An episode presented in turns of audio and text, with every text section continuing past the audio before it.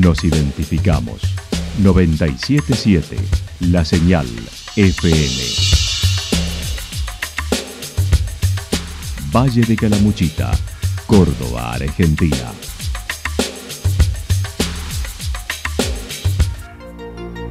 El más completo resumen de las noticias de la región, encontralos todos los días a las 12 y 30, a las 16 y a las 22 horas. Panorama de Noticias. Por la 977, la señal FM nos identifica también con las noticias.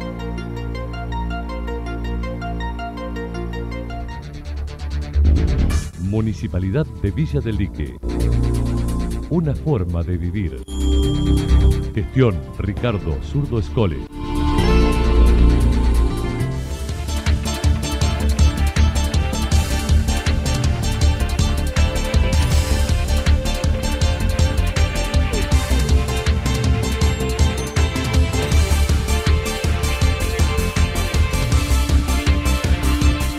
A esta hora hacemos un repaso por la información regional a través de los títulos. Polémica por la suspensión del cruce del lago.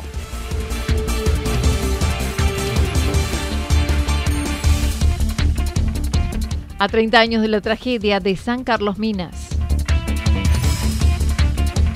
Conociendo a los Pumas en la reserva Pumacagua. La actualidad en síntesis. La actualidad en síntesis. Resumen de noticias regionales producida por la 977 La Señal FM. Nos identifica junto a la información.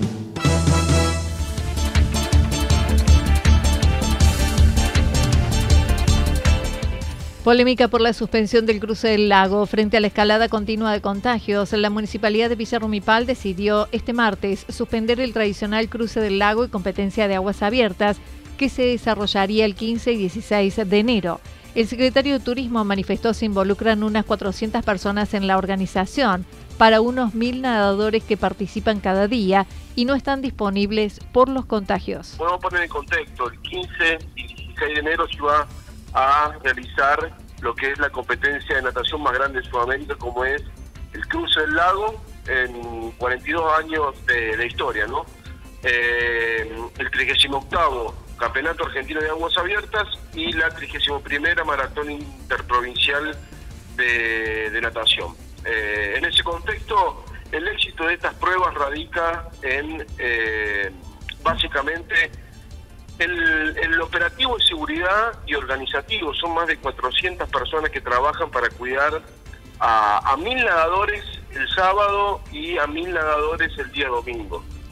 Eh, y hoy por hoy eh, no lo contamos, no lo contamos eh, desde todas las áreas, de todos los sistemas operativos de seguridad de la provincia, porque acá eh, está involucrado Seguridad Náutica, está involucrado el DUAR, está involucrado el ETAC, grupos de rescate, de buzos, defensa civil, bueno, policía de Córdoba, Facundo Suárez mencionó los que ya pagaron su inscripción desde el lunes podrán gestionar la devolución, ya que lamentablemente no pueden reprogramar por diversos compromisos de los participantes al campeonato.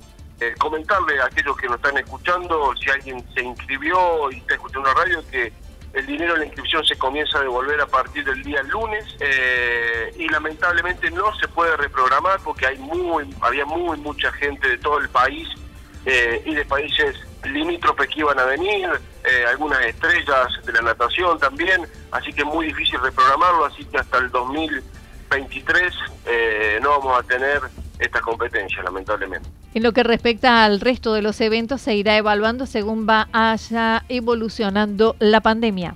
Otra dando vuelta para el fin de semana, eh, un evento muy grande que no estaba confirmado, pero estaba avanzado las negociaciones para el sábado 22 y otro para el sábado 29.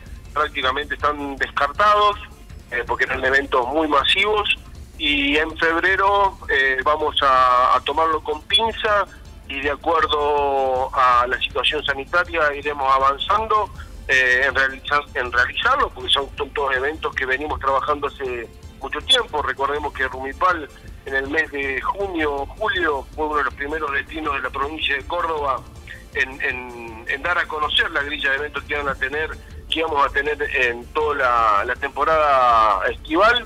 Y bueno, eh, todo dependerá de la condición sanitaria.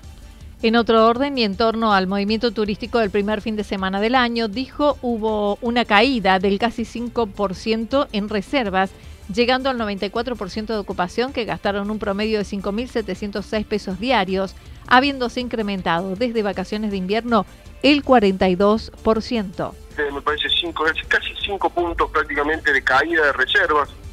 Esto también influye eh, por toda esta situación que está viviendo Argentina eh, tuvimos un 94%, si no, si no tuviésemos esa caída hubiésemos eh, llegado prácticamente un 100% de ocupación, gasto promedio de 5.706 pesos diario por turista, eh, eso hace que se haya incrementado desde vacaciones invernales a la fecha un 42%, le seguimos perdiendo a, a la inflación, pero no tanto como años anteriores, nosotros a fin de, a fin de mes vamos a sacar un informe muy completo como estamos acostumbrados para darle un pantallazo general de lo que fue el primer mes. Eh, tres noches de estancia fue el primer fin de semana. Eh, tenemos prácticamente un 70% eh, reservado lo que es la primera quincena. la segunda es mucho más fuerte. pero igual, Anita, estamos en vísperas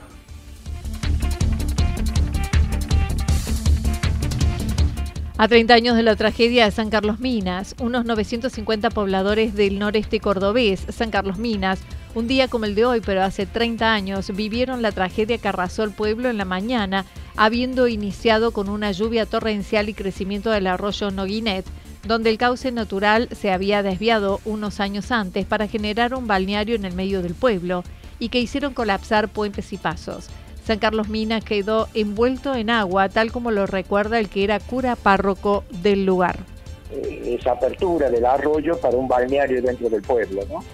Y dejando taponado, por decir así, el cauce viejo, el cauce antiguo que pasaba a un costado, a la parte de atrás del pueblo. Entonces, eh, eso también, eh, de acuerdo a la cantidad de agua, eh, los puentes quedaron tapados hasta que reventaron eh, a la orilla del puente, digamos, el terraplén desde la ruta y el terraplén que tenía el cauce viejo, prácticamente el pueblo quedó envuelto, envuelto literalmente como en dos brazos, como abrazando prácticamente al pueblo eh, la cantidad de agua que, se calcula más de 400 milímetros en, en, menos de dos horas que llovió en la zona de arriba, ¿no? Entonces, eh, más los incendios, que, en esa época también ya, ya había, el tema de la ceniza, el que no penetrara bien, eh, digamos, el agua en la tierra, en la sierra, etcétera, eh, bueno, produjo lo que, lo que realmente sufrimos ese día, ¿no? El viento, lluvia, correr del agua hicieron que las sirenas no se percibieran, por lo que atinó a tocar las campanas frenéticamente para alertar en un horario que no era habitual. Yo corro, hacia el templo y lo que atiné fue tocar las campanas, ¿no? Eh, un día de tranquilidad, como, como era un día lunes, eh, de vacaciones, y como llovía prácticamente eran muy poquitas las personas que estaban en pie el, banco, la gente personal de la municipalidad, del hospital, la policía y nadie más, digamos. O sea, entonces realmente digo, bueno, hay gente que, que escuchó la campana porque no era para misa, digamos, o sea, no era un llamado de campana para misa porque era, era por el modo de que como toqué las campanas, eso les permitió asomarse y ver que pasaba algo y así eh, muchos pudieran subirse a los techos, ¿no? Unas 100 viviendas fueron arrasadas, otras, unas 72, se cubrieron de lodo en una superficie de un kilómetro y medio cuadrado. El saldo fue 36 muertos. Y prácticamente quedamos en medio de una puja de, intereses partidarios, para todos contrarios, y uno quedó al medio, ¿no? Eh, dentro de esos intereses, simplemente después de la guerra, y donde uno tuvo que recibir varios cacostazos, digamos, ¿no? Pero bueno, eh, creo que eso no ha cambiado. Eh, en las circunstancias de, desastre, situación así, eh, lamentablemente a nivel dirigentes partidarios, la mayoría eh, no, no ayudan. Ven que pueden sacar beneficio tajada aún en esas situaciones dolorosas, donde estábamos tapados de un vaso, realmente un pueblo destruido, porque en una comunidad de casi 800 habitantes, que 36 eh, personas queridas dentro del grupo de la comunidad este, desaparecieran eh, y, tener que soportar y ver cómo ellos hacían sus beneficios políticos partidarios era tremendo, ¿no? Raúl Martínez indicó el único lugar para albergar recursos que iban recibiendo solidariamente fue el templo parroquial, lo que no cayó bien al gobierno provincial del momento, mientras entre nación y provincia peleaban por protagonismo. Se recibieron fondos nacionales que se distribuyeron a los necesitados y se construyeron 18 viviendas. Destacó la importancia de trabajar desde la niñez en torno a los valores y habilitar en todas las organizaciones que deben intervenir en las tragedias de la psicología de la emergencia. Y como digo hasta el día de hoy agradezco el estar vivo, haber sobrevivido esa tragedia. Y sobre todo la solidaridad de muchísima gente, ¿no? Digo, hay, hay, rostros humanos en esto, ¿no? Desde aquel que rezó, que creo que como creyente, bueno, creo que la oración tiene una fuerza muy, muy especial, es un recurso que ayuda mucho a las personas, pero también de esos otros gestos de, de la ayuda material, de, de algunos que pudieron ir ahí, otros que pudieron acercar a distintos centros, para que esa ayudita, ese, eso que donaban materialmente, pudiera ayudar a la gente en semejante dolor, ¿no? Tal cual. Así que bueno, agradecido eh, a la vida, a la vida. Y agradecido a la vida y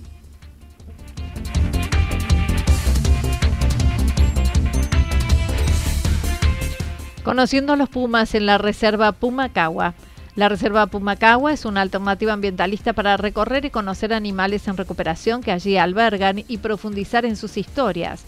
Caipacha, a cargo de la misma, comentó.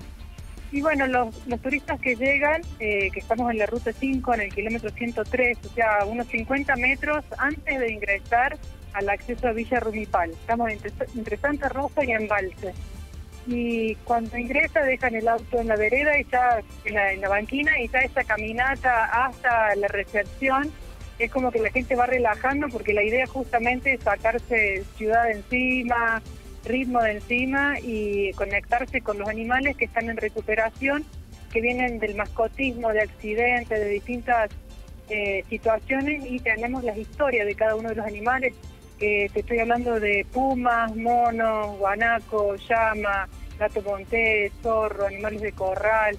Entonces la idea es que ellos, que el turista pueda relajar un poco y encontrarse con, con estas miradas y con esa historia de que, emocionan y a la vez cuestionan mucho la actividad humana, ¿no es cierto?, con relación a la vida silvestre. La familia pasea. Todos los días de 9 a 21 horas pueden encontrar unos 80 animales que recorren el predio en libertad, entre ellos tres espumas y otros tantos en rotación luego de rehabilitados. Destacó la historia de un helén, una puma que cayó en una trampa de caza de osos al límite en un parque nacional y fue rescatada por los guardaparques cuando la descubrieron. En el límite de un parque nacional, igual Calel, en La Pampa, y este, los guardaparques lo vieron justamente, que uno se pone a pensar y si no hubiese caído la puma, por ahí caía, pisaba un guardaparque la, la trampa, ¿no? O sea, porque no, no perdona, esa trampa es para cualquier ser que pase por ahí.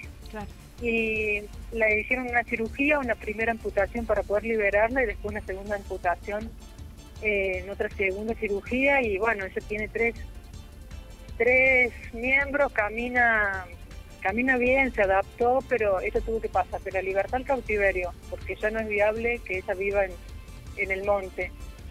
Cambió de ambiente porque nosotros la pudimos recibir y pasar de ser un animal que caza, que trepa, a un animal que está, este, no sé, está, estamos haciéndole un tratamiento por el miedo que tiene, el trauma que tiene. Son cuatro personas más nueve voluntarios los responsables de la atención del lugar y recibir los visitantes.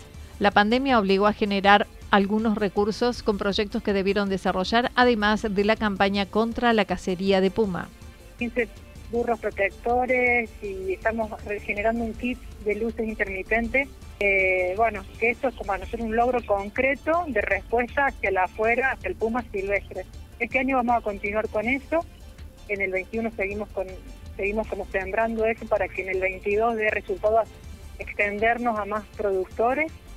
Estuvimos con la campaña No a la Casa de Pumas Trofeo de Sangre, luchando para que no se case Pumas por trofeo, o sea, que no vengan extranjeros a pagar y, cazar un puma por llevarse la cabeza en el salón y colgarla en la pared. Porque se genera también mucho tráfico, además esta cacería es súper cruel porque el animal está sedado y en, desigualdad y, el, y la persona que paga está postada en un lugar donde el puma va a pasar seguro porque lo tienen preparado, es súper cruel. Y somos eh, el séptimo país en el mundo en, en trasladar en exportar trofeos, o sea, era como una movida muy grande y logramos que Aerolíneas Argentinas restrinja el, la exportación, importación y traslado, digamos, de, de trofeos. Eso frena bastante.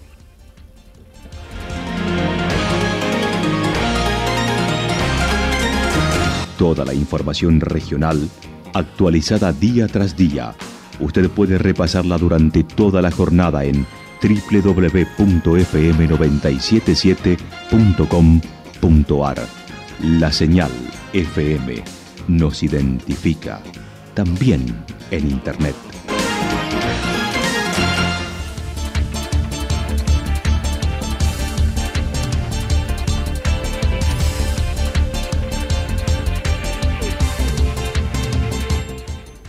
Pronóstico para lo que resta de la jornada está indicado despejado, temperaturas máximas entre 30 y 32 grados. El viento estará soplando al sector norte entre 23 y 31 kilómetros por hora. Para mañana, viernes, anticipan parcialmente nublado y luego mayormente nublado en la tarde. Temperaturas máximas que estarán entre los 30 y 32, las mínimas entre 16 y 18 grados y el viento soplará con variada intensidad y de diferentes sectores en la jornada de mañana. Datos proporcionados por el Servicio Meteorológico Nacional. Municipalidad de Villa del Lique. Una forma de vivir. Gestión Ricardo Zurdo Escole.